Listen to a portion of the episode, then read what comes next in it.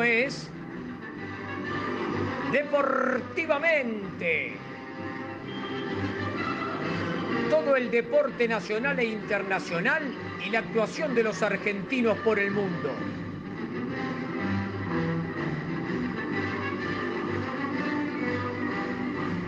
Idea y realización, DAP y asociados.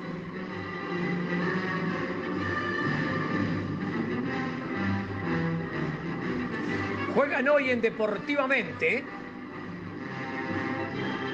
Antonella Curatola, Alejandro Molesi, Juan Cruz Españolo, Vanessa Insinga, Alan Zafiro, Claudio Dilelo, Yamili Barbosa, Patricio Pudenti Pacini, Ariana Isasi, Fabián Simón, Agustín Masolini y Mateo Orlando.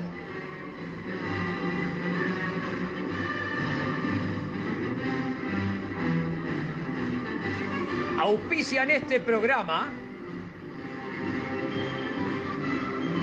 Oribán, diseño gráfico y desarrollo web.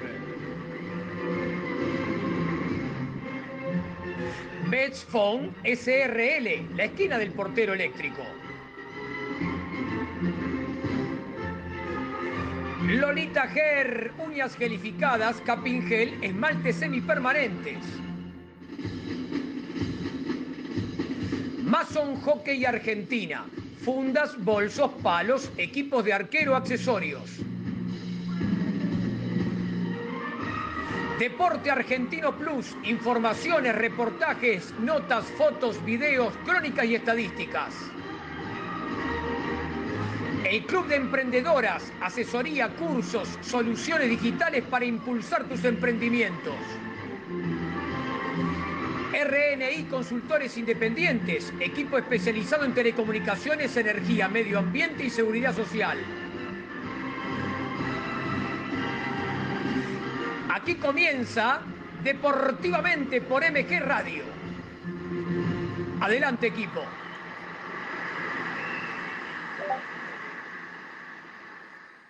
Buenas, buenas, buenas, ¿cómo va? Programa número 21 de Deportivamente, acá, hermoso día de sol en Buenos Aires. Y la verdad que falta la Fórmula 1 porque hoy no hay fecha, pero mucho fútbol a la mañana, eh, partidos de... Demasiado fútbol, demasiados goles. Sí, una inyección de fútbol a la mañana, todos los partidos de Inglaterra al mismo tiempo. La verdad que hoy tenemos... Pasó de todo, penal sí, penal no, bar sí, bar no. Tremendo, tremendo. Tenemos una cantidad de información hoy que seguramente queda algo fuera porque pasa todos los domingos. Y hoy que tenemos invitados y además mucha información, pero bueno, vamos a hacer lo posible para informarlos de todos los deportes. Aunque, no, aunque no estamos como quisiéramos, ¿no? Porque hoy sería el segundo día de competencia eh, en los Juegos Olímpicos de Tokio, que bueno, lamentablemente no, no podemos estar viendo ahora 24 horas de deporte, aunque en este momento estaría complicando porque dos de la mañana no creo que haya atletas de competir. Pero Gonzalo Bonadeo estaría en la tele hablando seguro. 24-7. Así que. ¿Cómo anda el equipo? ¿Cómo están, Juan, Anto? ¿Cómo le va todo el grupo? ¿Todos bien? Bien, ¿ustedes? ¿Almorzaron ya? Sí, sí, almorzamos tempranito hoy porque nos quedamos un ratito de más en la cama y bueno, el desayuno lo evitamos y almorzamos temprano. ¿Cómo se dice? Bueno, un brunch. Lo, bueno de las tandas largas y, y de algunas cuestiones grabadas que vamos en Sobre la Bocha nos permiten a veces hacer un almuerzo rápido y eso también ayuda para que en este programa estemos con un poquito más de fuerza. Sí, sí, está muy bien, está muy bien porque la verdad que esperar hasta las 4 de la tarde para almorzar no es lo, más conveniente. se, complica, se complica, Lamento informarle que yo no comí, así que en cualquier momento si me desmayo... Eh, eh. La culpa es de los programas. Así, me tienen muy, me tienen haciendo corriendo mucho a mí, ¿viste? es el amor al arte, ¿qué vamos a hacer? ¿Cómo Exactamente. Yami, Chino, Mateo. Hola. ¿Cómo andan? Bueno, no, por acá siempre está todo previsto, así que bueno, tengo los snacks acá para ir en cada pausa, para no desmayarme y poder seguir con ustedes como... Así que Clau, te lo recomiendo. Bueno, la voy a tomar, Yami. A Mateo y a Agustín que están en el aire, que, que la semana pasada no pudieron estar con nosotros, a ver si ahí esmutan el micrófono y los encontramos con la voz para saludar, ¿no? ¿Cómo andan chicos? Muy buenas tardes. Sí, el domingo pasado yo no, pude estar, pero bueno, hoy estamos acá firmes para el programa 21. ¿Qué tal, Ale? ¿Toda la mesa? estamos acá preparados para aportar mi granito a la NBA, que esta semana estuvo calentando motores, así que vamos, vamos a ver qué se puede aportar hoy. NBA, qué lindo, vuelve la NBA, partidos todos los días, una gana de que sea ya la hora y estar ahí prendido. No sé si lo van a pasar por la tele, pero cualquier partido que pase vamos a estar ahí firme, porque hace tanto que no vemos un partido de NBA que... Además, Juan, lo bueno para nosotros con el tema de la NBA, que como son partidos nocturnos de ellos, para nosotros a veces es entrada a la madrugada. Entonces eso nos permite seguir con la tele de largo y no andar buscando una película a ver qué encontramos, sino estar con un partido seguramente.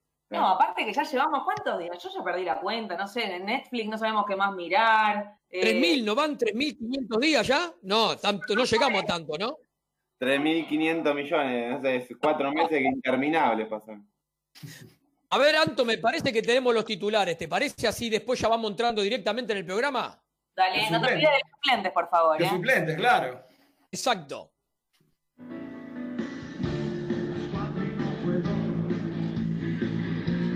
Estos son los titulares de Deportivamente de hoy. Da más ganas de cantar con Miguel Mateo que de decir los titulares, pero vamos con los titulares. Entrevista a Federico Fernández con el pasado y el presente de los gladiadores. Una nota imperdible con Sebastián Galleguillo, el dueño de una historia para contar. Como siempre, efemérides y cumples. Y vamos un poquito con Miguel Mateos.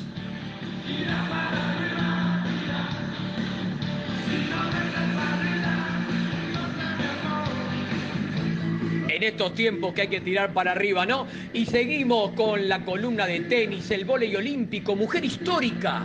También vamos a tener la actualidad del rugby, el fútbol europeo, la NBA y el regreso. Y una nota para el recuerdo de don Silvio Marzolini. También vamos a tener la actualidad del fútbol argentino. ¿De cuánto se va a jugar? ¿Cuántas zonas serán a partir de octubre? Vamos a ver, tiempo solidario, columna de hockey, si entra todos los temas. También vamos a sumar el informe de Racing en el periodo deportivo y todos los deportistas olímpicos que volvieron a entrenar. Todo esto y mucho más en el Deportivamente de hoy por MG Radio.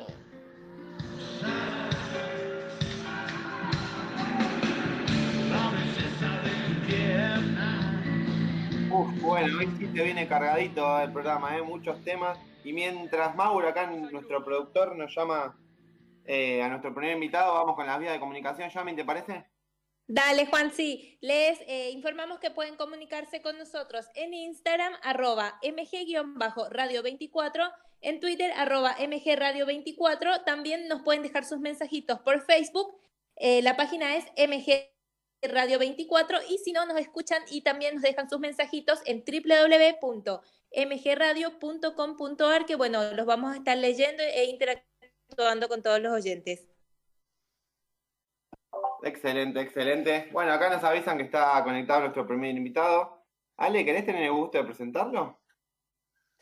Sí, como no, es un gustazo presentarlo porque, a ver, cuando uno nombra a, a la selección argentina de handball masculina, eh, habla de cuatro o cinco nombres que la historia los presenta y que cuando uno dice es como que no duda, son ellos, son los gladiadores y, y es un gusto tenerlo en el domingo, horario complicado, así que tenemos que agradecerle ya la disponibilidad por hablar en este horario, pero le damos la bienvenida en Deportivamente por MG Radio a Fede Fernández. Fede, buenas tardes, ¿cómo te va? ¿Cómo andan? ¿Todo bien? Eh, yo, mira, estaba terminando de comer un asadito que hice con, oh, con mi mujer y mi hija, así Muy que... Bien. eh, no, pero igual me planifiqué todo para, para que no me, no me caiga sobre la nota. Está bien, está bien. Hiciste bien, hiciste bien porque nuestro horario es el horario que tenemos en la radio y aparte nosotros disfrutamos mucho de este horario, pero sabemos que una cosa es hablar de los deportes y otra cosa es sacar a los entrevistados que habitualmente les interrumpimos parte del almuerzo. Así que desde ese lugar ya, nomás diciéndote gracias. Y ya que estamos, te preguntamos, ¿cómo estás viviendo este tiempo de aislamiento, cuarentena? ¿Cómo, cómo se fueron dando los días? eh, eh, próximo ya al tema de, de- la rutina un poco más habitual para ustedes, ¿no? Bueno, mirá, la verdad que es difícil. Eh, cuando, cuando empezó todo esto, ya por, por marzo, daba la impresión, o sea, sin, sin conocer mucho de, de todo el tema que, o cómo estaba sucediendo, daba la impresión de que iba a ser un, un lapso medio cortito y bueno, después volver a, a- a la normalidad. Eh, bueno, todo se fue extendiendo y ya van, creo que más de cuatro meses que estamos, bueno, sin poder entrenar y, y demás. Eh, así que contentos de que ya nos confirmaron que el martes vamos a, vamos a empezar a, a ir al cenar a, bueno, a hacer toda la pretemporada de vuelta, así que nada, contentos. Hola, Fede, ¿cómo estás? Te saluda Anto Curatola. ¿Cómo andas, Santo? ¿Todo bien? Bien, te hinché toda la semana. Vamos a ver, lo voy a decir al aire. No. Pobre, toda la semana pasada, esta semana que pasó, un genio, No, contestó no. siempre la mejor onda y lo, bueno, nos conocemos de, de los torneos y demás. Sí, sí, sí, nada, no pasa nada, no pasa nada. Bien ahí que metiste asado hoy, porque ahora que ya, ya empiezan a entrenar, digo, ¿cómo va a ser es- esa, esa vuelta al cenar? Ya veo que te empezaste con el asado como para tener el lunes para digerir bien y el martes. ¿Cómo va a ser esto? Eh, sí, mirá, la verdad es que eh, entiendo que en un principio va, todavía no tenemos bien la, la planificación, digamos, en, en el trabajo, en el cenar, pero, pero imagino que después de casi cuatro meses sin, sin hacer nada, más allá de que eh, entrenamos en nuestras casas con, con los medios que cada uno tiene, tiene disponibles, eh, sin duda que no se acerca a nada de lo que puede ser nuestro entrenamiento normal.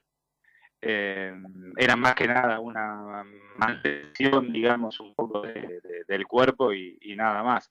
Así que imagino que va a ser todo muy paulatino, todo muy poquito. Eh, entiendo que vamos a empezar más que nada con fortalecimiento un poco de los, de los grupos musculares, ¿viste? Bueno, vos entendés un poquito por ahí más de eso y entiendo que va a ser todo muy despacio, porque yo veo un poco los deportes que van volviendo en, en Europa más que nada y escucho un poquito y hay muchas lesiones y esas cosas, entonces entiendo que debe ser, debe ser bastante difícil. ¿Y pelota? ¿Hiciste algo de pelota? ¿Tenías pelota en tu No. casa? No, la verdad es que ¿Tiempo sin una pelota en la mano? Sí, y mirá, eh, creo que de los últimos 12, 15 años, o desde que formo parte de la selección, por suerte nunca tuve ninguna lesión grave y nunca paré tanto. Es la primera vez. Y, sí que obviamente tengo, tengo alguna pelota en casa, pero, pero de eso nada. Eh, es más, te soy sincero, al principio, eh, cuando empezó todo esto de la cuarentena, estaba, eh, seguía entrenando a full porque bueno, veníamos de la, de la pretemporada o la estábamos terminando la pretemporada en vista a mitad de año ir a los Juegos Olímpicos, entonces eh, la verdad es que el primer mes, mes y medio, eh, nada, entrenaba doble turno en casa, obviamente con, con los materiales que yo tengo, eh, pero después llegó un momento que ya la incertidumbre y bueno, también ya en el momento que se suspendieron los Juegos, eh, sinceramente bajé un poco el- el- la exigencia. Eh, así que bueno, y después yo tengo un negocio de ropa, entonces también tuve que reinvertir, reinvertirme en ese, en ese negocio. Y bueno, eso me llevó bastante tiempo. Así que bueno, eh, nada, esperemos que, que podamos volver el martes bien. eh, y, y bueno, veremos cómo, cómo sigue todo. Fede, yo te voy a llevar un poquito a, a tus inicios, que cuando hace unos años tuviste la posibilidad de jugar no solo en el mismo club y en la selección, con tus hermanos y que los haya dirigido tu papá. Contanos cómo fue esa experiencia. Bueno, sin duda que mm, nada, poder compartir con, más que nada con Juanpi, que fue el que, el que tuve tanto tiempo en, la selección, fue por ahí lo más lindo que, que- me dio el deporte, digamos, a- jugando con la selección, poder compartir, no sé, él en el 2016 a, a Río juntos eh, y poder compartir, como te digo, todo ese tiempo eh, fue espectacular. Y ahora con mi viejo y bueno, mi otro hermano en el club, eh, al principio pensé que iba a ser un poco más difícil porque, bueno, yo con mis hermanos en realidad siempre jugué junto en, en el club, pero con mi viejo es la primera vez que, que nos dirige y ah, la verdad es que somos los cuatro bastante calentones. Entonces pensé que iba a ser, iba a ser no un te nota vos para nada, ¿eh? eh, en realidad no, pero, pero bueno, somos bastante calentones. Eh, y, y muchas veces chocamos. En- en- no solamente en el handball, en un montón de cosas que, que- que charlamos. Y, pero bueno, hasta ahora venimos, venimos zafando. Eh, creo que también eh, influye un poco de que, que estamos los tres grandes y bueno, y después sabemos muy bien que el entrenador es él y más allá de que a veces por ahí tengamos otro punto de vista, bueno, hay que hacer lo que, lo que él dice. Chino. Fede, acá te habla el chino, ¿cómo va? Yo soy de acá de tres cuadras, mi, cua- mi calle choca acá con la 1. Tengo un montón de amigos y conocidos que, que juegan en el club. Tuve de profesor a Jorge Faría, no sé si lo conoces. Sí, mi tío Y- encima. Sí. Y, y bueno, eh, el club genera un orgullo para, para todo San Fernando, aunque seas ajeno al deporte, a la disciplina, igual te sentís eh, eh, parte, digamos, o sentís que, que le da prestigio a la zona. Puertas adentro, eh, ¿qué genera el club eh, en, los chicos que juegan ahí? O en vos, por ejemplo. Mira, eh, es un tema complicado y más, más ahora nosotros a partir de este año eh, nos fuimos de ese lugar y pasamos a, a formar parte del municipio de San Fernando. Eh, hace unos 10 o 12 años, sinceramente no, no me acuerdo cuánto bien, eso era el Instituto Nacional de Educación Física, o sea, el INEF, eh, y cuando eso lo tomó la, Universidad de Luján, a partir de ahí fue todo para peor. Eh, el handball dentro de ese lugar, cuando estaba el INEF, sí era una actividad dentro del, del, digamos, del establecimiento. A partir de que lo tomó la UNLU, más allá de que no, o sea, no se nos cobraba alquiler ni nada, es como una actividad aparte, se tuvo que formar una asociación aparte, eh, es como que vos vayas, alquiles una cancha y juegues, más o menos para que, que se entienda, eh, era eso. Y mm, obviamente es un lugar que a- al handball, digamos, de San Fernando le representa un montón porque, porque es eh, en donde siempre estuvo. Pero yo viéndolo desde, mm, no sé si un lado más profesional, digamos, eh, ya eso no da para más. Eh, no tenemos una cancha que no tiene las condiciones eh, óptimas, o sea, ni cerca de ser óptimas. Eh, no había baños, eh, estaba todo muy, muy, pero muy mal. Eh, nosotros estamos medio en una, pro- o, o estuvimos en una problemática casi los últimos 5, 6, 7, 8 años con el lugar, intentando de que, que esas condiciones se mejoren. Es más, muchas veces hasta sin pedirle nada a la UNLU, o sea, nosotros arreglamos las cosas, eh, eh, digamos el handball, para que los chicos al final tengan mejores condiciones, y siempre había un pero en el medio. eh, entonces, nada, la verdad es que estos, últimos años fueron, fueron muy difíciles, más allá de que, por otro lado, tuvimos un equipo que estos últimos 6, 7, 8 años, el mayor eh, masculino, le fue muy bien, y casi que es el mejor equipo de Argentina hace ese tiempo. Eh, pero solamente por nosotros, o sea, por los chicos, por el, entrenador que había antes y ahora mi viejo, eh, digamos, la UNLU dejó de existir. Más allá de que teníamos la cancha, eso ya para nosotros era, no, no, no sé, no servía más. Y bueno, ahora a partir de este año, más allá de que con la pandemia al final todavía no lo pudimos usar, el municipio de San Fernando hizo una cancha nueva de madera, eh, en donde nosotros técnicamente ese lugar lo podríamos usar, y se portaron muy bien. Los últimos dos o tres años que, que- que nos dieron las instalaciones de algún polideportivo para, para cuando nos hacía falta entrenar, eh, sin ningún interés, y, y la verdad es que se han portado muy bien con nosotros. Y no puedo decir lo mismo de, de la Universidad del Juan. Fede, ¿cómo? Eh, te saluda Yami Barbosa. Eh, bueno, yo te quiero llevar un poquito más a tu paso eh, por Europa, tu la carrera que estuviste haciendo ahí. Y bueno, después de eso decidiste volver a Argentina y bueno, quería consultarte por qué elegiste continuar tu carrera acá en el medio local. Quizás esto que comentabas hace un ratito también influye, ¿verdad? En querer como aportar o, apostar al crecimiento y a la mejora de- del deporte acá a nivel local. Eh, ¿cómo andás, Yami? Eh, mira, te, soy sincero, em, yo desde el momento que, que me fui a jugar al exterior, eh, sabía que, en algún momento, o no lo iba a hacer durante mucho tiempo, más allá de que por ahí puede aparecer algo excepcional y, bueno, que te haga quedarte un, un lapso largo, eh, yo teniendo en cuenta y también sabiendo las realidades del handball internacional, porque no es que uno va allá como el fútbol se llena de plata, o sea, bueno, eso lo, lo conocerán bien. Eh, vas, ganar tu sueldo, eh, vivís al día y nada más. Eh, entonces yo sabía que en algún momento quería volver y hacer o empezar a planificar también mi vida, eh, lo que iba a hacer después acá en Argentina. La vida del deportista en un momento tiene un fin. Eh, y, y bueno, eh, entonces yo tuve tres años en España, justo cuando se terminó el contrato, tenía medio un precontrato firmado, la idea en ese momento era quedarme en España, tenía medio un precontrato firmado con un equipo, eh, pero bueno, después el equipo tuvo problemas económicos, el precontrato que yo tenía firmado lo quisieron modificar, a mí no me gustó, es toda esa movida media rara.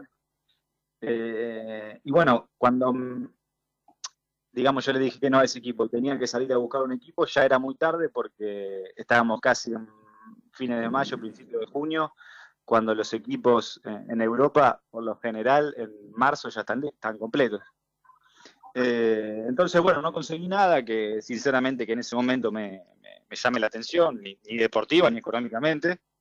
Y bueno, decidí volver a Argentina y con mi mujer, con mi novia en ese momento, ahora eh, mi mujer, eh, se nos dio la posibilidad de abrir un negocio de ropa y bueno, lo abrimos y, y bueno, ya en el momento que empecé a, digamos, tener esa actividad acá, nunca le cerré la puerta al volver a irme, pero, pero bueno, se hizo más difícil.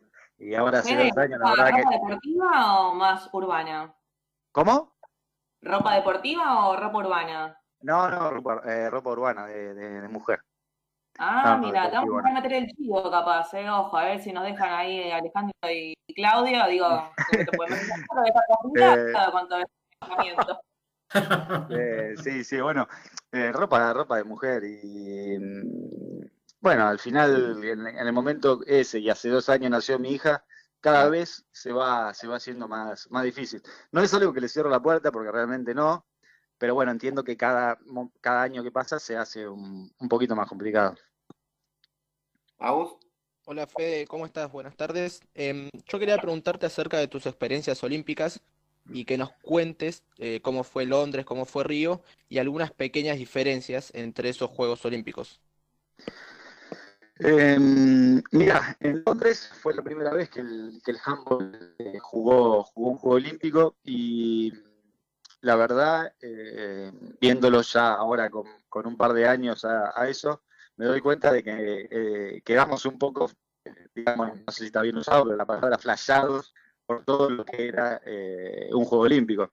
Para nosotros deportistas, lo, máximo que hay es estar en esa cita. Y, bueno, la verdad es que llegamos a, ese torneo con mucha emoción, obviamente, y, un poco creo que todo el, el, el conte- contexto nos, nos sacó un poco del torneo, no lo tomamos tan eh, o al 100% como se deben tomar e- ese tipo de torneo. Eh, más allá de que estuvimos muy cerca de pasar de ronda, que era nuestro objetivo, porque si ganamos el último partido con Túnez, que perdimos por tres o cuatro goles, eh, creo que el equipo no jugó bien nunca. bueno, nada, estábamos, mal. Y en Río totalmente lo contrario, creo que el equipo ahí ya sí sabía lo, que era un juego olímpico, nos lo tomamos como, como, como realmente había que hacerlo. Y pasó lo mismo, porque más allá de que no, no pasamos de ronda, porque nos perdimos el último partido con Qatar por dos o tres goles, eh, yo sinceramente, cualquiera de los chicos de que formó parte de ese equipo te puedo decir que no sé si en algún torneo jugamos como en ese torneo. Eh, el objetivo obviamente no se logró y, bueno, al final por ahí lo que queda es eso. Pero, pero sí que para nosotros individualmente, digamos, como, como grupo, eh, sabemos que esa fue, fue la gran diferencia. Bien, y si bien es un contexto totalmente anormal que, que jamás pasó, ¿te podés imaginar cómo pueden ser los Juegos de Tokio? ¿Al- ¿Algo en tu cabeza te, te puede decir eso? Mira, yo sinceramente, si, si eran este año, eh, es un poco hablar igual con, sin saber, ¿no? Pero veía que el equipo estaba muy bien, eh, por ahí en el punto justo de maduración y, y también de, de- de variedad entre jugadores con experiencia y chicos jóvenes. Eh, así que la verdad es que yo creo que, teníamos chances de, al menos lograr este objetivo que nosotros tanto queremos, que es poder pasar la ronda. Eh, también había nosotros en Río, eh, unos cuatro o cinco meses antes, se nos lesionó Diego Simonet, que por ahí es nuestro jugador más importante. Fuimos sin él, y más allá de que el nivel que, tuvimos fue increíble, eh, muchas veces esas bajas te marcan. Y ahora en este daba la impresión de que, de que o sea, estábamos todos sanos, todos muy compenetrados con, con, el objetivo final, y yo creo que podría haber sido, sido muy bueno. Ahora, bueno, falta un año, más allá de que es bastante poco. Eh, también hay que ver cómo los jugadores vuelven eh, en un contexto, como vos decís, totalmente anormal, en donde pueden aparecer lesiones eh, y, bueno. nada, es un poco sin. La verdad es que no, no sé, esperemos que bien. Yo creo que en cuanto a edad y en, cuanto a cómo estábamos preparados, no, no tengo confianza de que lograr e, ese objetivo pero bueno, no, la verdad es que no, no sé, quiero ver a ver cómo, cómo se da. Nosotros en enero tenemos el Mundial y creo que eso va a ser un, buen punto para, saber más o menos cómo estamos. Bien, Juan Fede, soy Claudio, mucho gusto. Eh, y bueno, eh, primero eh, preguntarte dónde es la dirección para ver lo que sobró del asado, ¿no? Porque, bueno, estamos famélicos nosotros. Bien. Eh, bueno, si, si haces asado como, como jugás al handball, imagino que debe haber sido muy buen asado, así que por eso me tenté. Pero bueno, lo que sigue es, hablando un poquito de los gladiadores, ¿no? Como grupo, como equipo, la verdad que los sigo hace un montón y, son un equipo que da gusto verlos, porque se nota siempre disfrutando mucho los logros que van tomando partido a partido, campeonato a, campeonato, ¿no? Y, han crecido un montón. Eh, se los ven muy unidos dentro de la cancha. La gran pregunta es, eh, ¿cómo son afuera? ¿Qué, nos podés contar de cómo es el grupo eh, dejando la competencia? mirá, sinceramente somos un, grupo de chicos que, que, al menos lo que yo pude formar parte estos últimos 10, 10 años, que siempre nos llevamos todos muy bien y lo más importante es que siempre todos tiramos para, el mismo lado. Obviamente que, eh, no somos todos amigos, pero, pero encontramos una armonía siempre en el grupo para, para, que las cosas salgan bien. Eh, y lo que te digo, creo que lo más importante es siempre que, buscamos lo mismo. Entonces, creo que cuando pasa eso, eh, es más fácil llegar a los objetivos. Eh, así que nada, por suerte tenemos un, muy buen grupo. Bien, bien, bien. Gracias. Fede, ¿cómo te ves eh, en el mundo del te va? Primero, si te ves en el mundo del handball en un futuro, y segundo, ¿cómo te ves? ¿Te gustaría ser entrenador? Porque por ahí estuve, estuve, investigando y vi que estabas haciendo el curso de tenis. Sí, mira, el año pasado hice el, curso de entrenador. Eh, así que en un futuro creo que, me gustaría probar, hasta, te soy sincero, eh, nunca, nunca lo hice. Eh, me creo sinceramente una persona que sabe mucho de handball, pero igualmente una cosa es saber y otra cosa es saber explicárselo a, tus jugadores. Eh, entonces eso es algo que me genera un poco la duda. pero bueno, ojalá en, algún momento pueda, pueda cumplir ese rol de, entrenador. Dirigente sé que mucho no, no, sé, creo que no, no me interesa, así que me veo más desde el lado entrenador yo. Fede, un poco en las preguntas finales, eh, eh, quiero preguntar, te he visto en un montón de partidos, en unos cuantos partidos a nivel local, pero con Antonella nos tocó muchas veces ir a cubrirlos en torneos internacionales. Si yo te preguntara cuál fue tu mejor torneo en la selección, eh, ¿cuál elegís? ¿El mío personal? Sí, el tuyo, el tuyo. No importa lo del, el del equipo, sino el tuyo. Y yo creo que mm, en Río, me, quedo con Río y Qatar. Eh, Qatar en 2015 el Mundial y en Río en el 2016. Creo que, fueron los, mejores.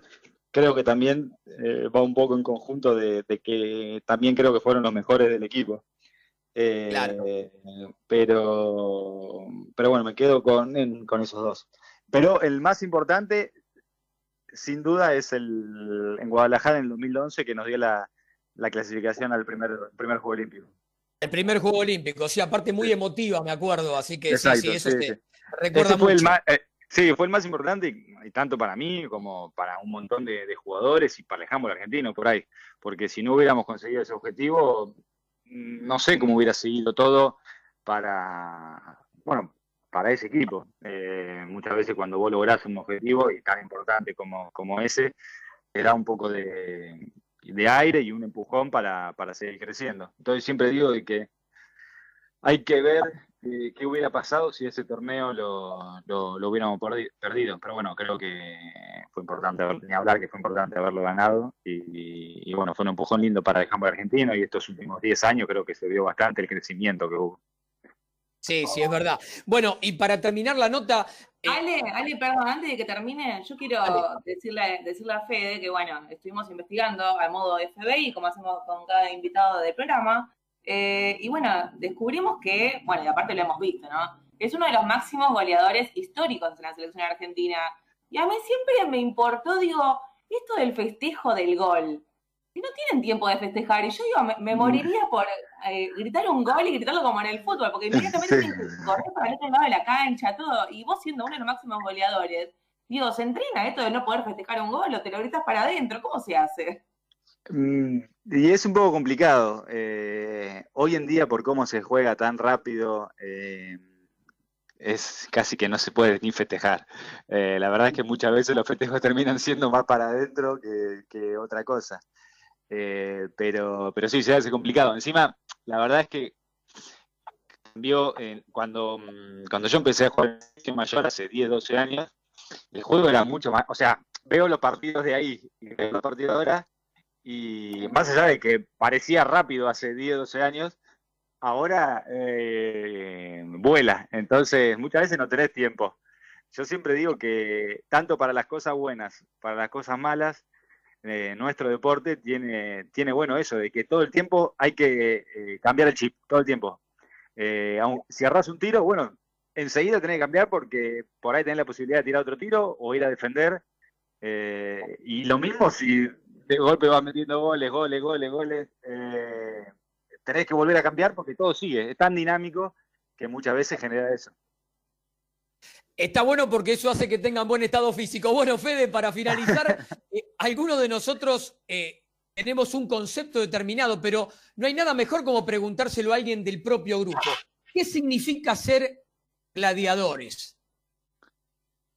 Eh, mira, creo que al final termina siendo un equipo que ante muchas adver- adversidades, eh, como puede ser, no sé, eh, la física, por ejemplo, comparándonos con, con equipos europeos, o adversidades de, no sé, de infraestructura acá en Argentina, siempre un grupo de jugadores que ha dejado todo, eh, que a veces lo ha hecho mejor y a veces lo ha, lo ha hecho peor, pero, pero eso, que siempre dejamos todo por, por intentar dejar a, la Argentina lo, lo más arriba posible. Y es algo que, sinceramente, siempre la gente, no solamente la dejamos, gente que, que eh, por ahí ve un partido nuestro, eh, coincide un poco en eso. Eh, ve un grupo de, de jugadores que deja todo y, bueno, eso creo que, termina describiendo un poco a, a- a- a este equipo. Bueno, Fede, la verdad, agradecerte, no solamente agradecerte la nota, porque es la primera vez que te sacamos al aire, sino en el caso de Antonella o en el caso mío, agradecerte también eh, todas las veces que han tenido tantas atenciones en cada uno de los torneos que nos toca eh, cubrirlos y ustedes siempre, vos y algunos otros de los muchachos, están siempre ahí abiertos a, a que le podamos preguntar, a quedarse charlando después de los partidos, a ustedes como a los entrenadores oportunamente, tanto de caballeros como de damas desde Peruchena en su momento, a Daddy del lado de ustedes, a Manolo ahora, la verdad, siempre han sido muy amables y lo son, así que agradecerles doblemente por la disponibilidad de hoy y por lo de todos los torneos. No, no, bueno, nada. eh, muchas gracias a ustedes y bueno, eh, siempre acá disponible para, para cuando me necesiten. Muchas gracias, Fede. Hasta la próxima. Nos vemos, hasta luego, buen domingo. Bueno, fue Fede Fernández, figura de los gladiadores en la nota de apertura del programa. Mauro, vamos a estudios centrales y volvemos con más. Desde Villa Urquiza, ciudad autónoma de Buenos Aires, en la República Argentina, estás en MG Radio. Momentos genuinos, las 24 horas de tu día.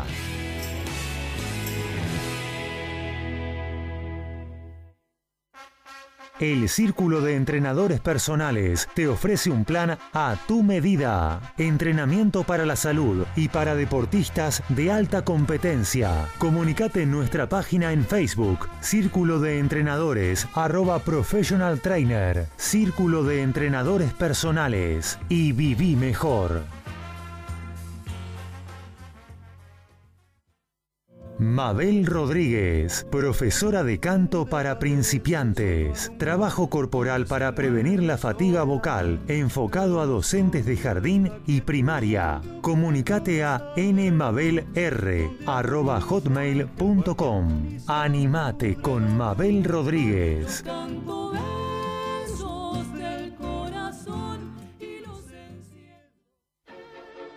En Generación Memes Comentamos sobre esta forma de decir, opinar y pifiarla de lo lindo en las redes sociales. Generación Memes, un poco de luz, más allá de la pantalla, con Pablo Mateusi y Bocha Resnick, todos los lunes a las 19 horas, por MG Radio.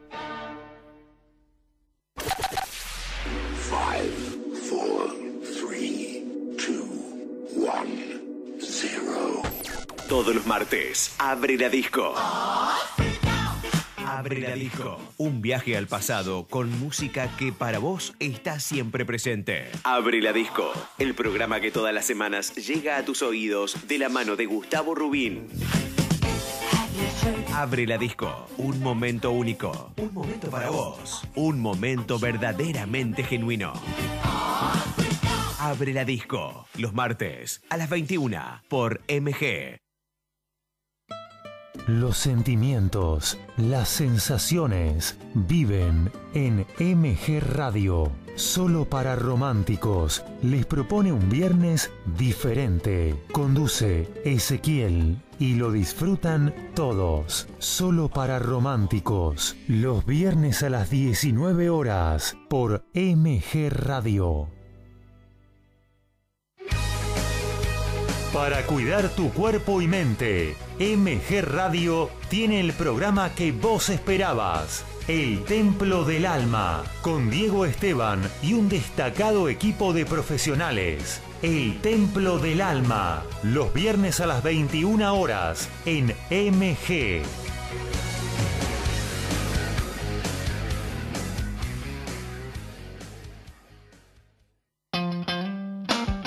Gaby Giachero te invita a compartir El Picadito. Deportes y buena música.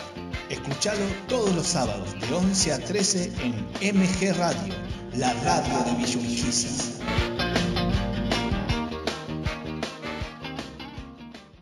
¿Tuviste una semana complicada? ¿Te está matando la rutina? Desenchufate todos los sábados de 19 a 21 horas con Descontracturados por MG Radio. Viví, sentí, disfrutá sobre la bocha y toda la info del hockey sobre césped. Sobre la bocha con Claudio Dilelo y Equipazo los domingos a las 13 por MG Radio. En MG Radio ya no hay horarios. Encontrá todo el contenido en anchor.fm. On demand, las 24 horas.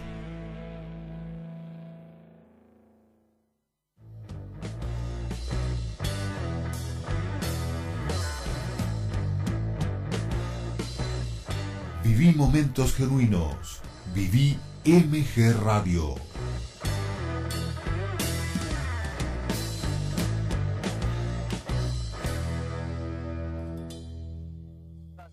15 horas, 12 minutos.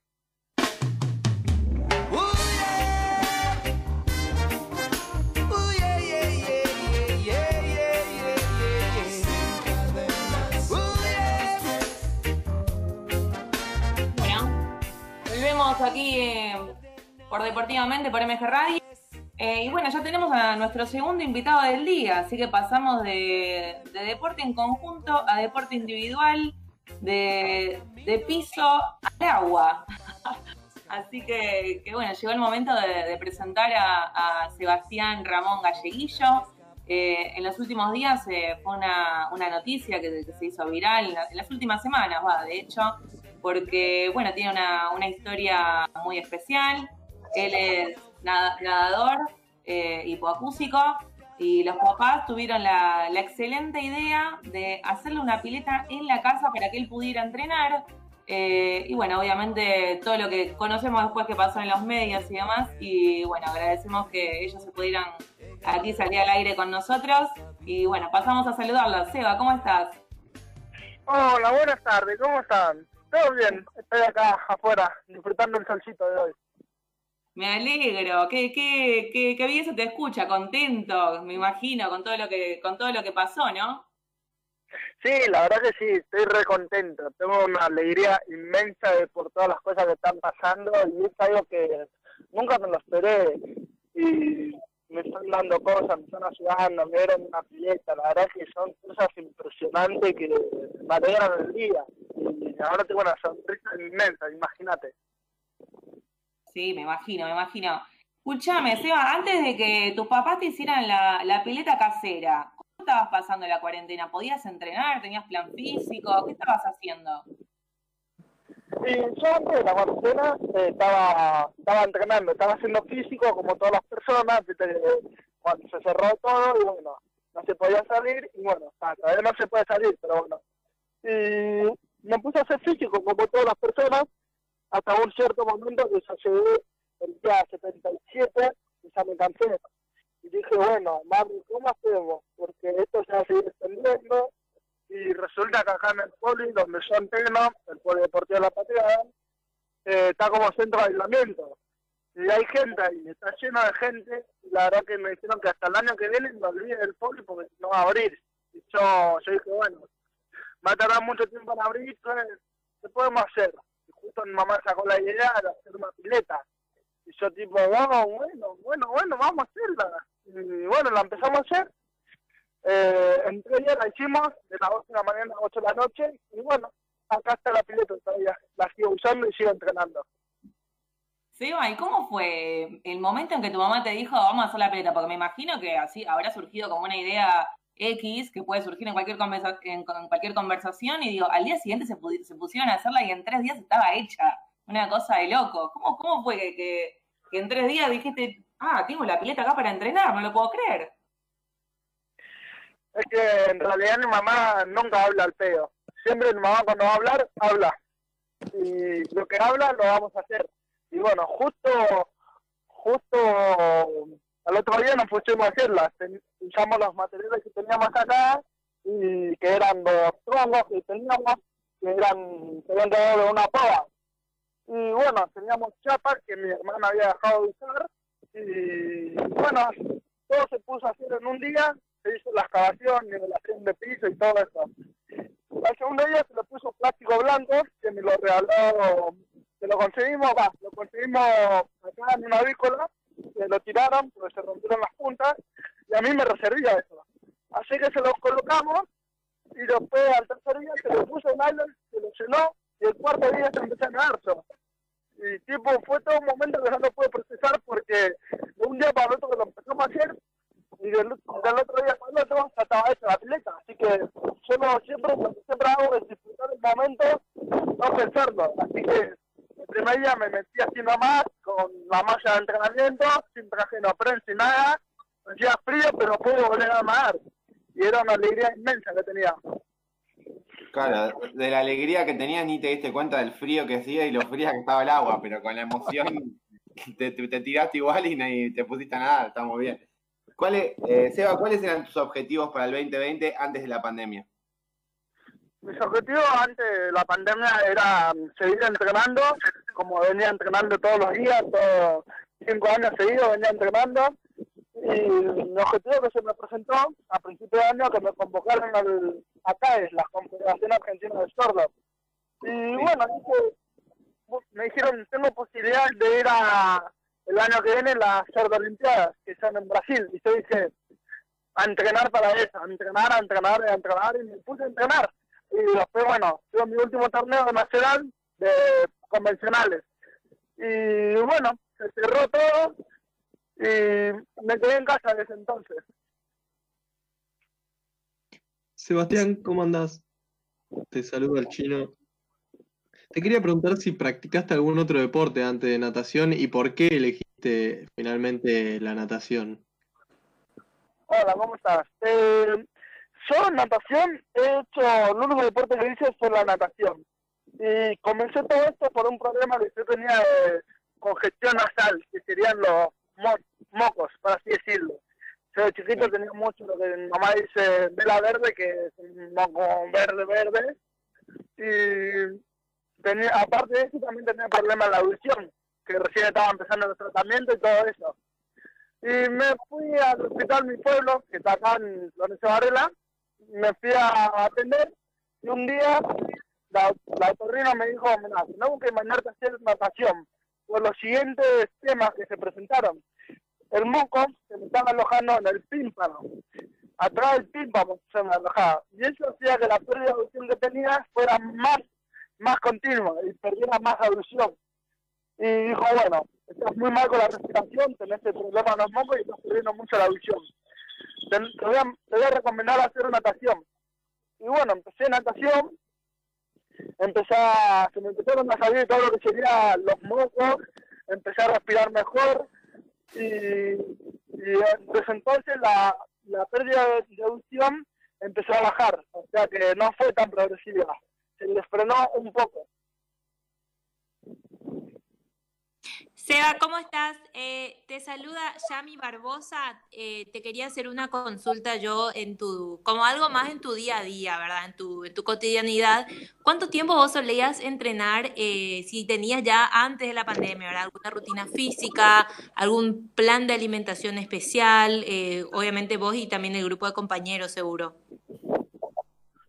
Hola, ¿cómo estás? yo la verdad que eh, como éramos dos federados en el club, era yo, yo, soy el más mayor y después uno chiquitín, uno más chiquito, más menor que yo. Y yo tenía otro entrenamiento en el, tema de gimnasio físico, después el agua era el mismo, pero yo metía más horas. Que por día podía llegar a entrenar seis horas de entrenamiento o siete horas de entrenamiento. Y una alimentación especial no tenía. ¿Y cómo fue em, este acercamiento de la empresa de, bueno, de la fábrica de piletas y tu familia? ¿Cómo se dio eso? Bueno, seguramente obviamente viendo después de, esta nota que te había hecho otro medio, pero ¿cómo llegaron ellos a vos? Y bueno, la empresa de placer urbano, Piletas, eh, me había buscado un día, creo que fue un domingo. Me buscó todo el día y yo no estaba con el teléfono, yo estaba afuera estaba haciendo refacción en la pileta, estaba juntando ramas y todo eso. Y bueno, resulta que la noche vi los mensajes que me mandaron. Yo justo me estaba por ir a bañar, le dije, toma, te paso el otro a mi mamá y habla con ella. Y ahí me llamó, la llamó Justina, la novia de Sebastián Oviedo, que es el dueño del tercer urbano, la, la llamó a mi mamá. Y le dijo, vamos a arreglar una pileta. Mi mamá dijo, ¿qué?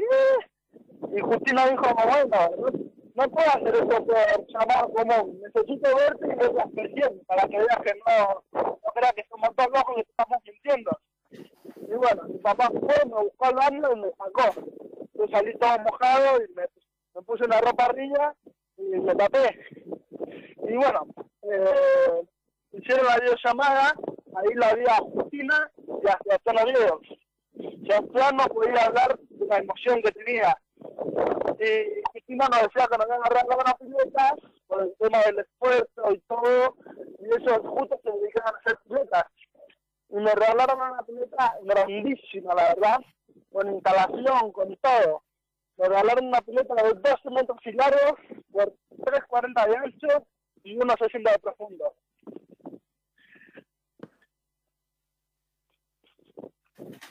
Claudio. Sí, perdón. Eh, Em, ¿Cómo estás, Seba? Soy Claudio. Bueno, primero que nada, felicitarte Y, la verdad que eh, decirte que es hermoso escucharte, sos un canto a la vida, la verdad que una persona muy alegre y, realmente se te ve muy contento y la verdad que sos un lindo ejemplo para, para todos, ¿eh? de verdad te felicito un montón. Este, ahora, entre amigos, Seba, te quería preguntar, la, la pileta, ¿no? ¿Te pusiste más contento porque la vas a poder usar en el verano para, ¿eh? para tomar un poquito de solcito o para entrenar? Contame. Bueno, ¿cómo estás? Muchas gracias, la verdad que muchas gracias por el saludo. Y yo la verdad que la, pilen- la pileta, estoy contento porque me regalaron una pileta por el esfuerzo que hice. Y, pero ¿sabes qué? Yo en el momento que me dijeron te vamos a regalar una pileta, yo pensé en mis compañeros, mis compañeros del poli, que en- que el poli está como centro de la mente y no se abrir. Pensé en mis compañeros de discapacidad, de convencionales, y dije, esta pileta me, me la dieron a mí como un acto solidario. Yo como siempre me gusta ayudar a alguien, dije, esta pileta no va a ser solamente para mí. Esta pileta va a ser para mis compañeros, para que puedan entrenar cuando la cuarentena se, se termine o se flexibilice más y se pueda salir. Digo, esto va a ser para mis compañeros para que puedan volver a entrenar, porque muchos compañeros me mandaron un mensaje diciendo que estaban mal.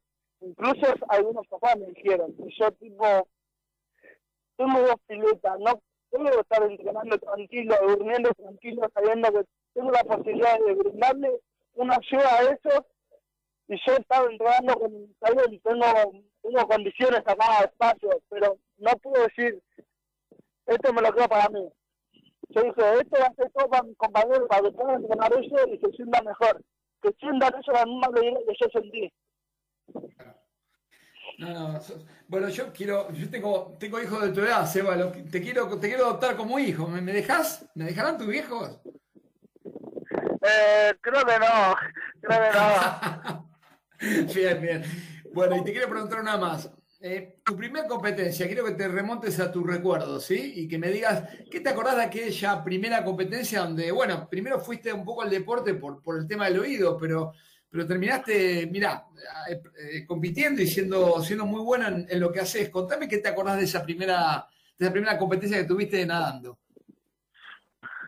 Yo la verdad que muy bueno en la natación nunca lo fui y no lo soy, sino que es el esfuerzo día a día que tuve yo. Yo la verdad que la primera competencia fue en Almirante Brom por discapacidad, porque había empezado por especiales, por un tema recreativo y después pasé al equipo.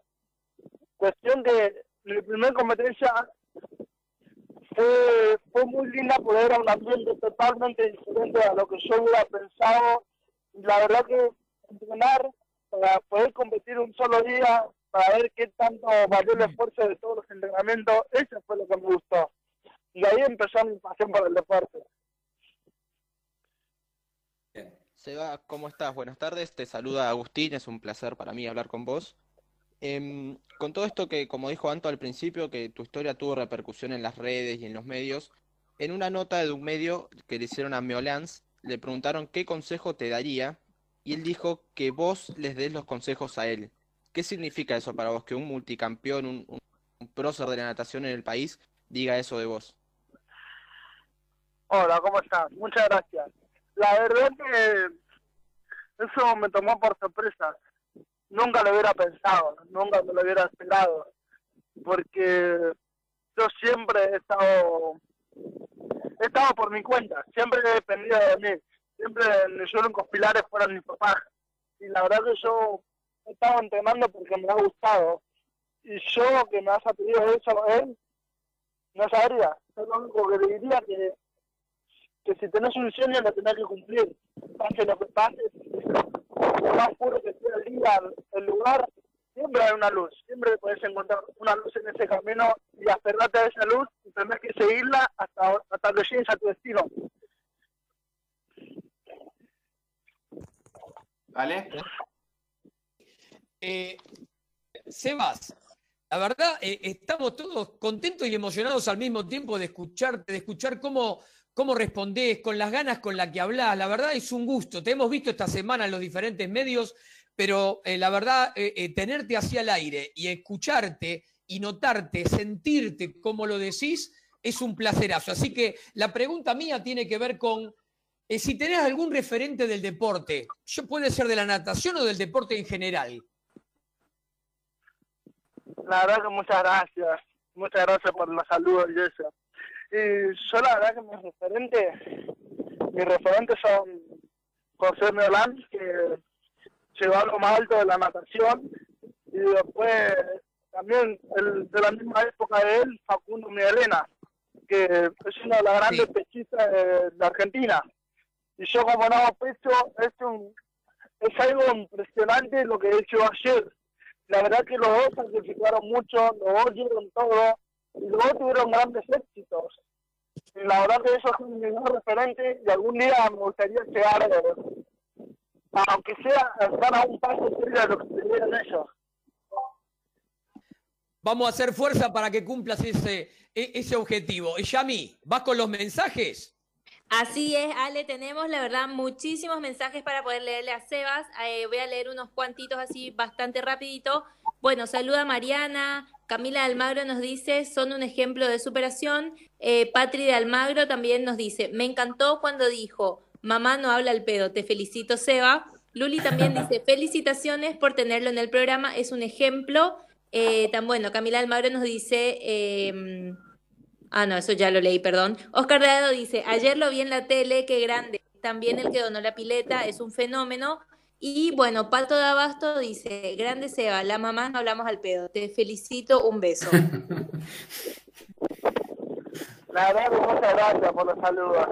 La verdad muchas gracias a todos los que me saludaron, eh, ustedes que me dieron este tiempo en la radio. La verdad que muchas gracias, sí. Muchas gracias a todos. Seba, mira, la verdad que nos quedaríamos hablando hasta que termine el programa e incluso le pediríamos a MG Radio que nos extienda más el programa porque sos un amor de pibe. Eh, nos atendiste desde el primer momento ahí por Instagram cuando hicimos el contacto, tu, tu mamá, tu papá, Marta y Edmundo, unos genios también, me respondieron enseguida. Así que, bueno, te, te queremos agradecer, pero antes te queremos hacer la, la última pregunta. Eh, ¿con, qué soñás? ¿Con qué soñás? Ya sea en, lo deportivo o no. ¿Cómo? ¿Con qué, ¿Con qué soñás para tu vida, tanto en lo deportivo como para, para la vida? Yo en lo deportivo quiero llegar a lo más alto que yo pueda llegar. Yo quiero poner mi- mis metas y llegar a superar mis metas y buscar un punto más alto del- al que yo pueda llegar. Eso a mí me motiva en el deporte, mejorar día a día y una vez que yo pueda mejorar todo lo que pude, mejorar todo lo que pude. Siempre superando constantemente. Bueno, bueno, Seba, te, queremos agradecer el contacto, el tiempo. Ya volveremos a hablar dentro de unos meses, seguramente, para, para ver cómo va tu carrera en el deporte. Esperamos todos súper ansiosos que, que puedas eh, estar en las Olimpiadas eh, y bueno, que hagas eh, tu carrera lo, mejor que puedas, como vos decís, superarte día a día. Así que, que nada, de parte de todo el equipo de Deportivamente, te agradecemos un montón el contacto. Gracias, muchas gracias a todos. Sí, la verdad que muchas gracias. Bueno, ahí está, ahí está. Pasaba la, la palabra de Sebastián Ramón Galleguillo. La verdad que estamos todos.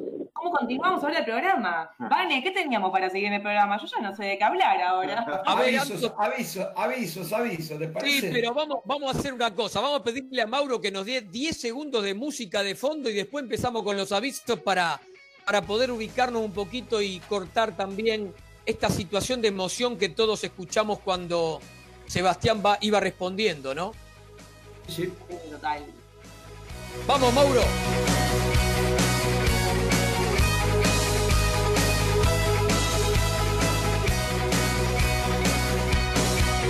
Bueno, y volvemos con Deportivamente por MG Radio. Auspicia en este programa Oribán, diseño gráfico, desarrollo web. En una era donde estar presente es lo más importante, nos encargamos de mostrarte el mundo. No pase desapercibido, estás ahí, mostrate, el mundo te espera. www.horyvcortan.com.ar Este domingo que Alan me dejó medio rengo acá, que estoy solito para leer los mensajes, que somos dos, continuamos con Betfond SRL, la esquina del portero eléctrico. Todo lo que buscas para soluciones en redes, encontrarlo en un solo lugar. Presidente Perón 2999, esquina Ecuador, Ciudad de Buenos Aires. Sitio web www.betfond.com.ar. Y ahora con una amiga, uñas calificadas, capingel, esmalte semipermanente. ¿Quién será? Lolita Ger. Entra al Facebook y buscala por su propio nombre, Lolita Ger, si no en el WhatsApp más 54 911 3757 2809.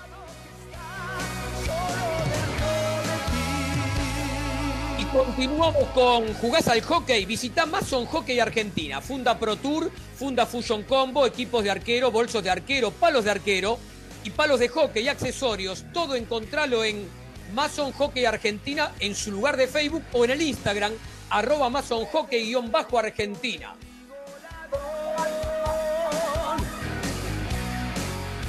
Continuamos en esta carrera de auspiciantes. Toda la información y la actuación de los deportistas argentinos en el ámbito nacional e internacional la encontrás en Deporte Argentino Plus, que se viene con cambios en uno o dos meses. Deporte Argentino Plus cambia hasta todo su sitio web. Ya nos avisaron, sitio web www.deporteargentinoplus.com.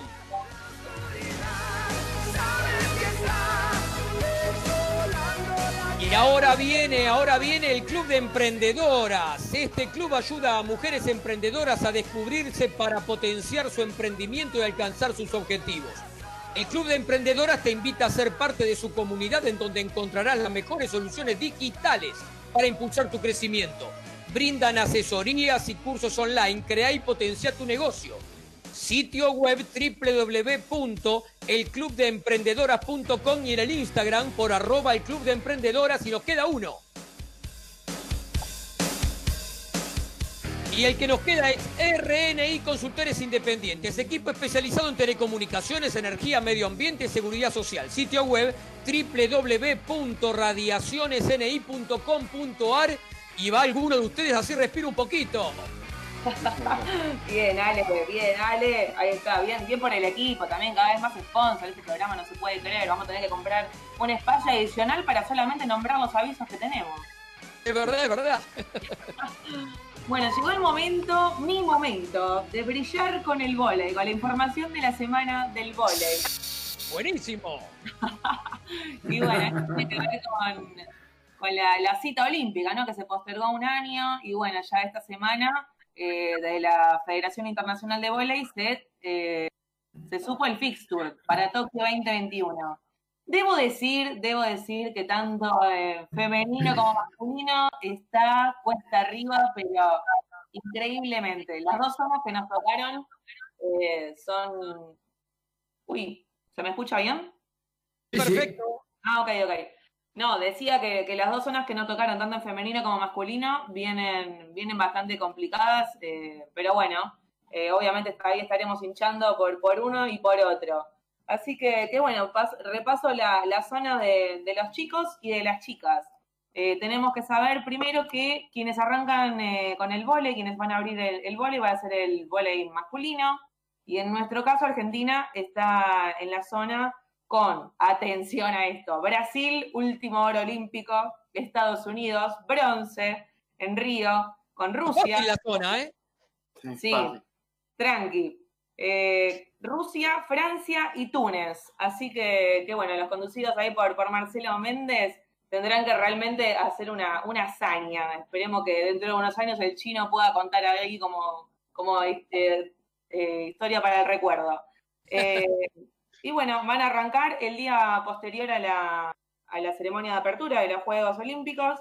Van a arrancar a jugar el sábado 24 de julio a las 2 y 20 de la mañana. Contra Rusia es el debut, así que bueno, ahí estaremos para, para ver a los chicos. Y después van a seguir las chicas, las panteras, que son olímpicas por segunda vez en Tokio. Eh, y también, te digo, la zona, también tenemos el, último oro olímpico que fue China, tenemos Estados Unidos, bronce en Río, eh, Rusia, Italia y Turquía. Las chicas también van a comenzar el sábado 24 del 7, pero no, lo harán en la madrugada, sino que a las 11 de la noche, por una cuestión de, diferencia horaria. Eh, ellos estarían en el día domingo ya, pero bueno, para nosotros va a ser el día sábado. Así que bueno, ahí estarán, viendo las panteras también que arrancan contra Estados Unidos, sábado 24 de julio a las 23.05. Bien, bien. Pero yo quiero avisar a la asociación que falta curatola en la lista, ¿eh? No, no, no, no, Claudito, Sí, tarde. Capaz si mandamos todos un mensaje se dan cuenta, ¿no? No, tarde, tarde ya para eso. Yo tuve mi paz, ya, cer- ya fue una capa cerrada, además, así que no, pasemos a otro tema, por favor. El tema que sigue creo que es el rugby con el chino, ¿no? Dale. Ahí va. Sí. Vamos a traer de vuelta rugby al programa. Esta vez yo no voy a hablar de Seven, pero sí después sale, nos va a decir algo. Más bien voy a hablar de Jaguares, que tiene muchas noticias nuevas y repercuten obviamente directamente en lo que es los Pumas. Muchos jugadores ya anunciaron su, viaje al exterior, su, ida de- del equipo Jaguares, que se le suman a Lucas Mensa, que se había ido Petty, pieza clave, se fue al Bordeaux. Marcos Kremer, otra pieza clave en el pack de forward, se fue al Stade francés. Una pareja de centros, uno, el capitán Jerónimo Lafuente, se fue a Perpignan de la segunda división de Francia. Es un equipo fuerte de Francia, pero está jugando en la segunda división. Así que raro que el capitán de Jaguares se haya ido a la segunda división. Y el otro centro, Matías Orlando, se fue a Newcastle Falcons de Inglaterra. Otro de los posibles centros, que también es polifuncional, Matías Moroni, uno de los mejores jugadores de Jaguares en esta temporada y la pasada, eh, emigra a Leicester, Tigers. Matías Alemano, otro segunda línea, Gloucester. Y en carpeta de varios clubes franceses aparecen los nombres de Bofelli, Medrano y Maico Vivas. Así que vamos a estar atentos si ellos también eh, deciden partir. Lo otro que podemos decir es que hay una posibilidad de que Jaguares siga vivo y participe en un torneo en Australia, porque la Unión de Rugby Australiana ya se comunicó con Pichot que está disconforme con la propuesta de Nueva Zelanda de empezar un nuevo torneo de rugby con equipos de Nueva Zelanda, Australia y uno de Fiji. Pero ¿cuál es el problema? Nueva Zelanda quiere que cinco franquicias estén en el torneo, pero Australia solo tenga tres y dos de esas franquicias van a tener que, que borrarse. Entonces Australia está buscando otra alternativa y ya hubo un llamado, una comunicación de la Unión de Rugby Pichot. Este, esta, ida de jugadores al exterior también pone en duda si los van a ceder o no los equipos europeos para lo que va a ser el Rugby Championship que se puede jugar en Nueva Zelanda o en Australia fines de octubre, noviembre y principio de diciembre. Así que también vamos a estar atentos a eso si, si van a poder hacer parte de los Pumas muchos de estos jugadores que son piezas claves.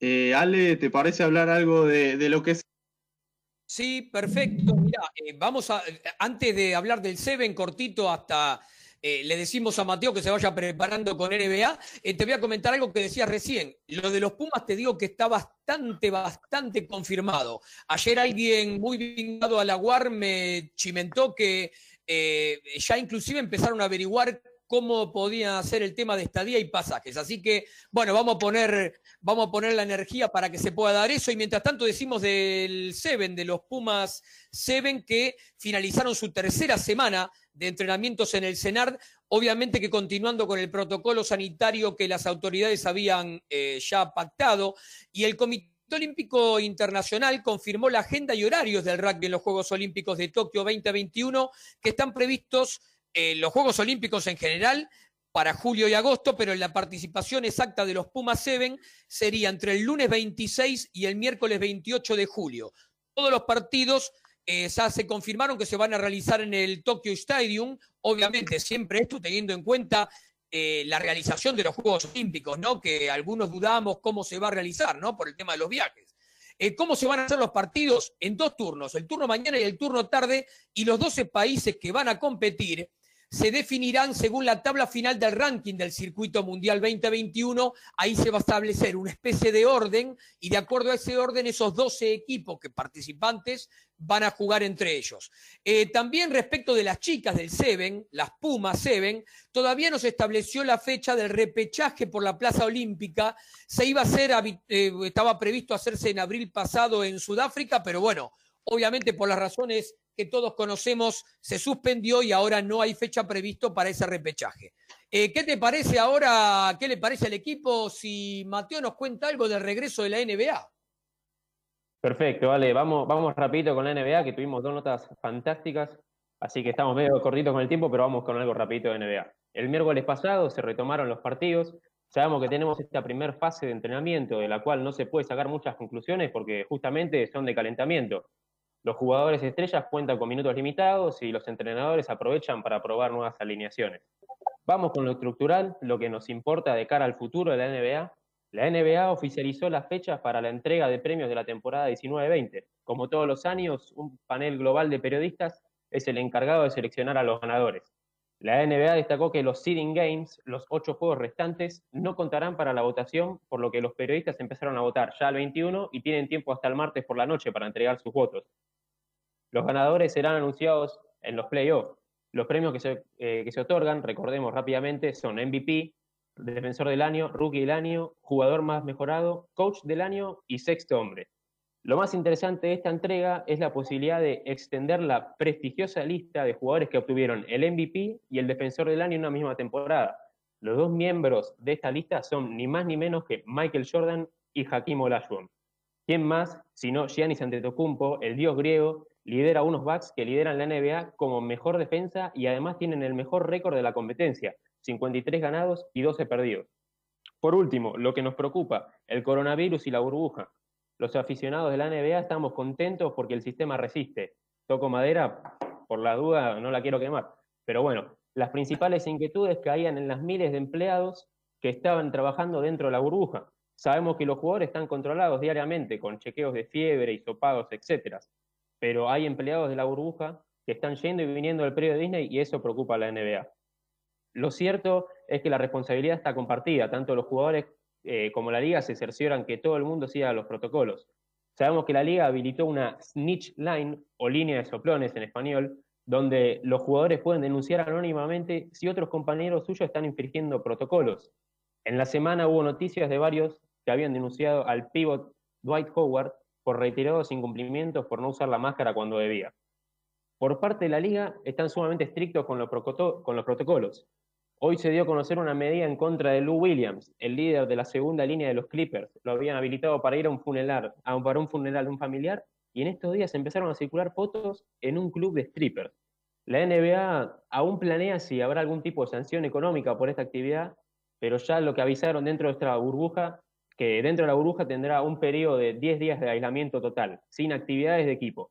De esta manera se perderá el partido inaugural, que es ni más ni menos que frente al otro equipo de Los Ángeles, los, Lakers de LeBron, el 30 de julio.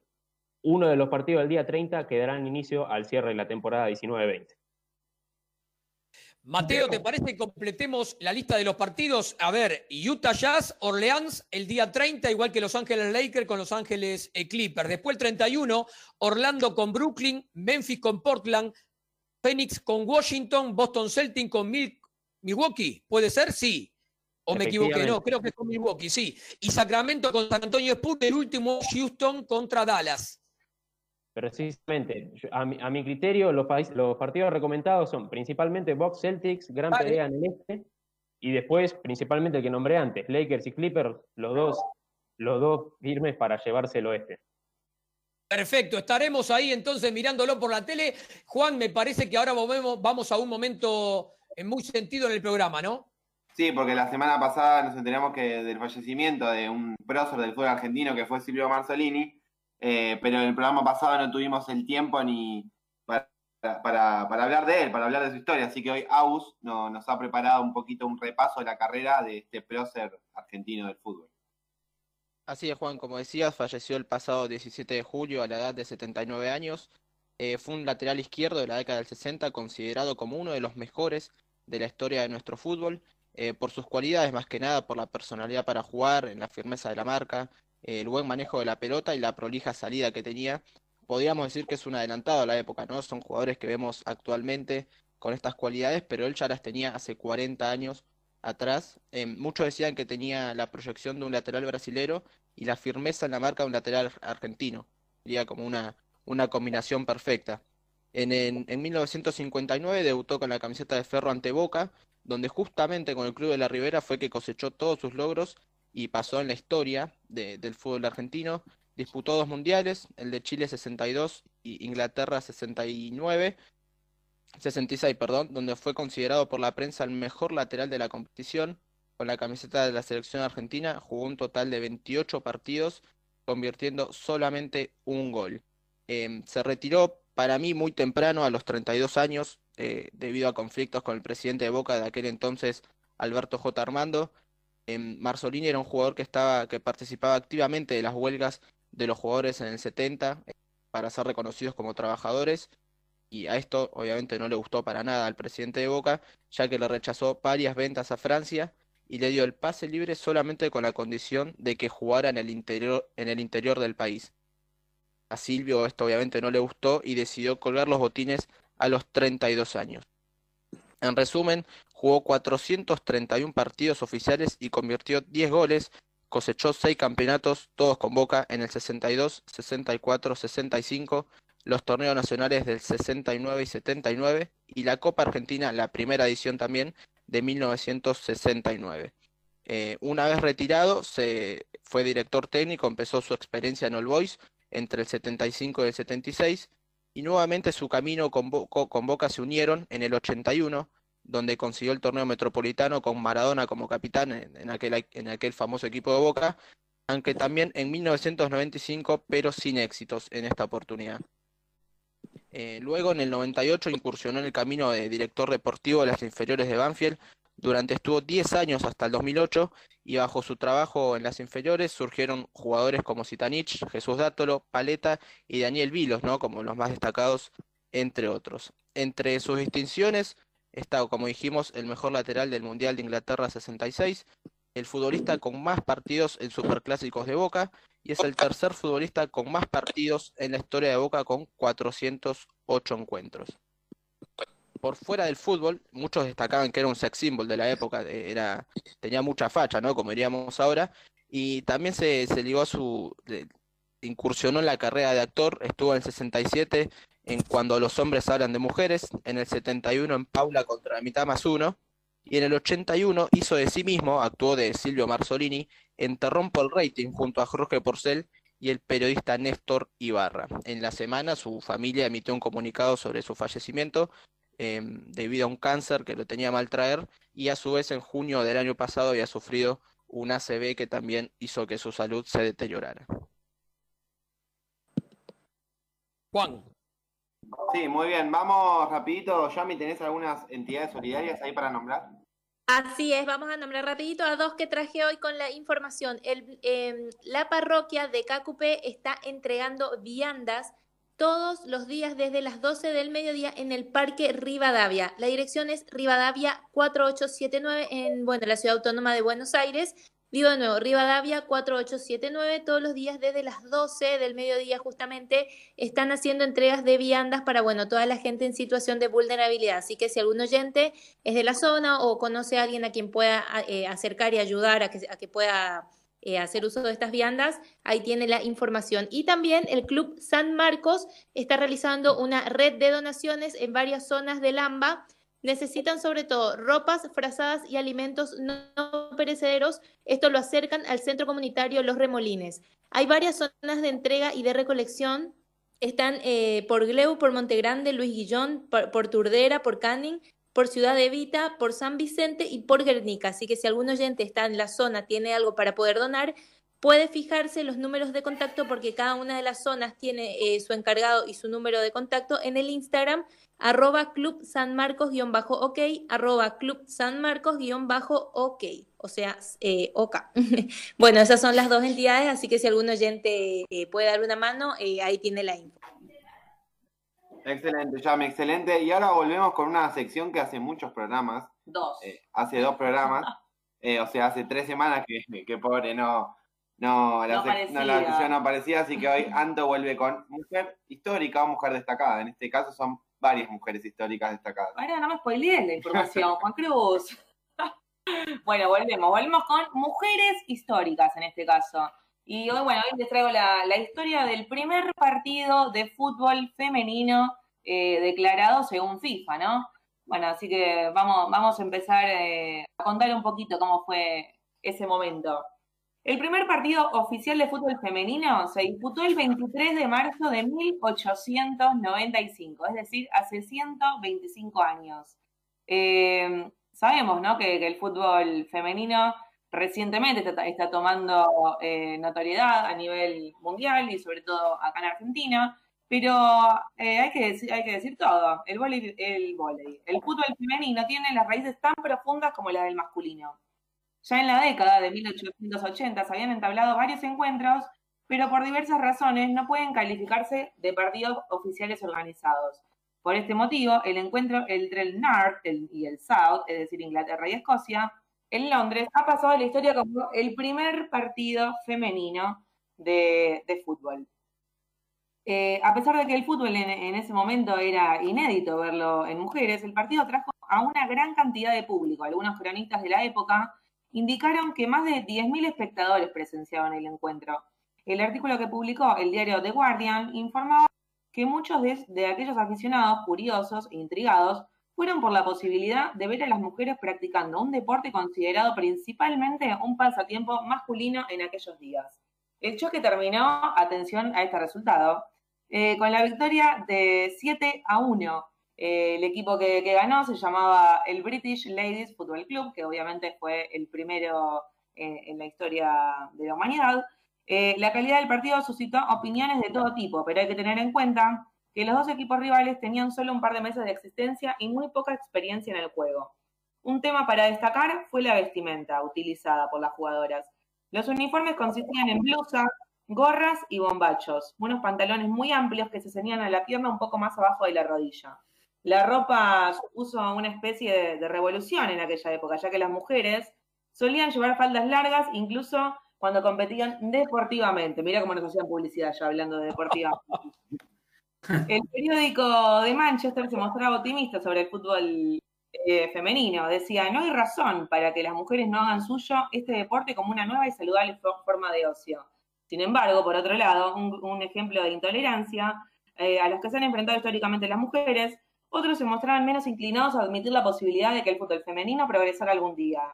Decían, no saben y nunca sabrán jugar al fútbol como hay que jugar, aseguraba el Bristol Mercury en Daily Post. Eh, también dijeron, nosotros por nuestra parte nos alegramos de que las mujeres no sepan jugar al fútbol y aunque fueran capaces de ello, este deporte siempre será inapropiado para su sexo.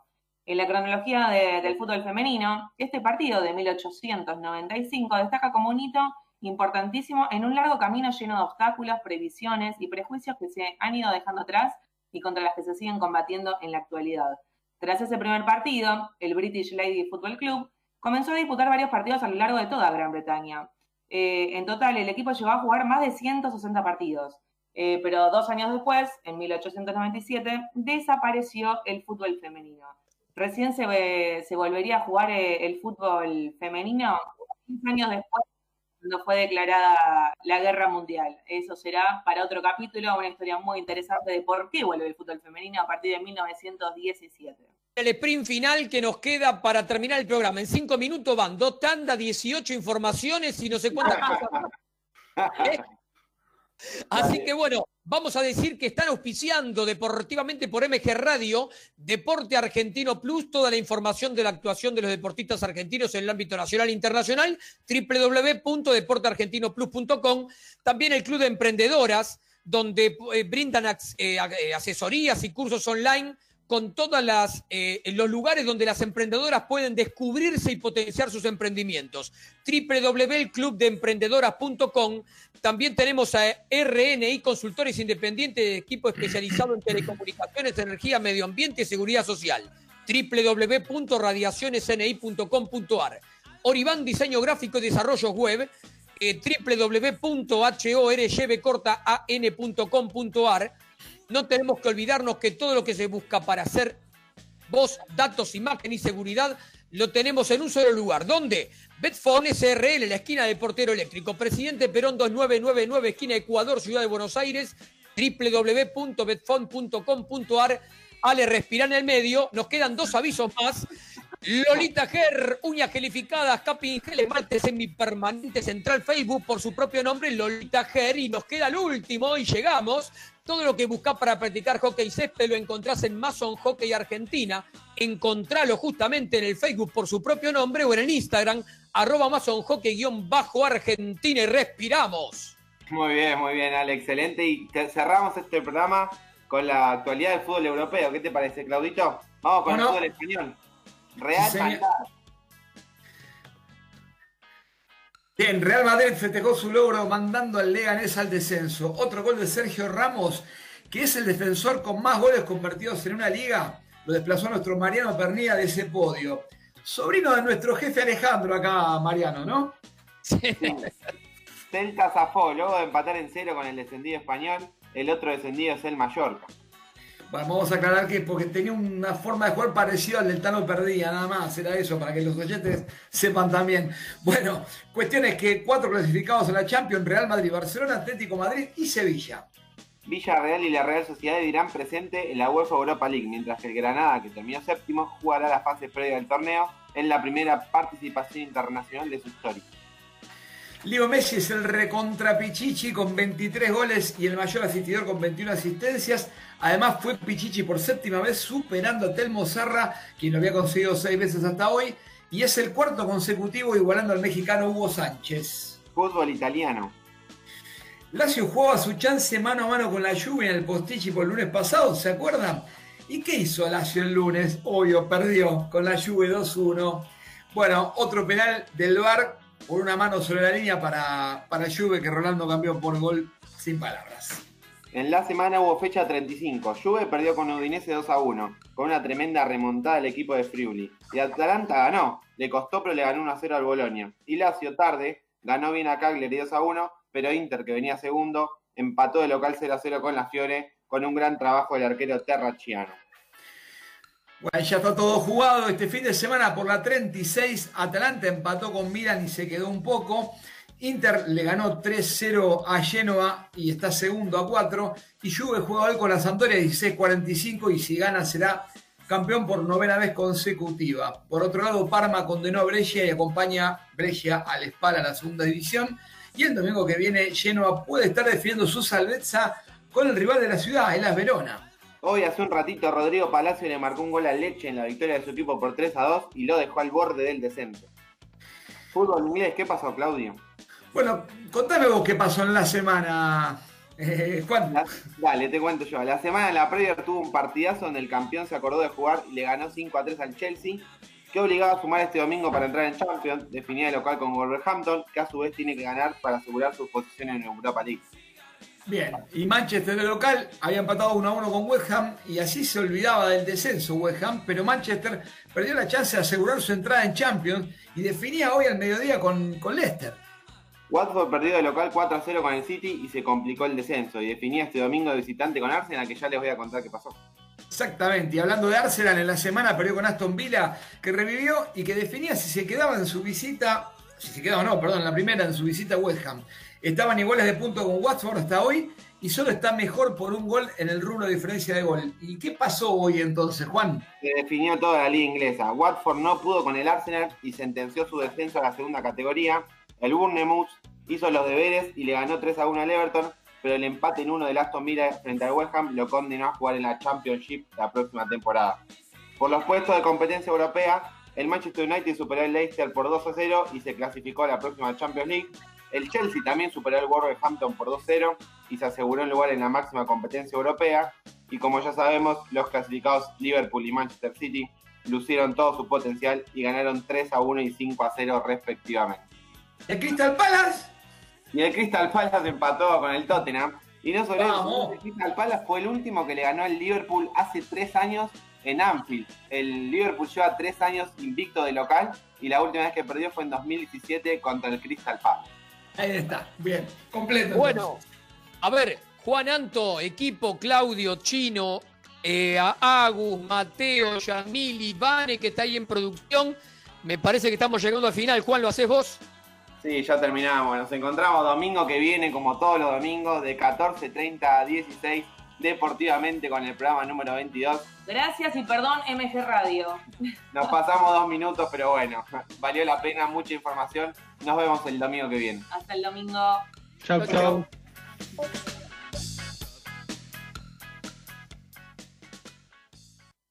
Desde la ciudad autónoma de Buenos Aires.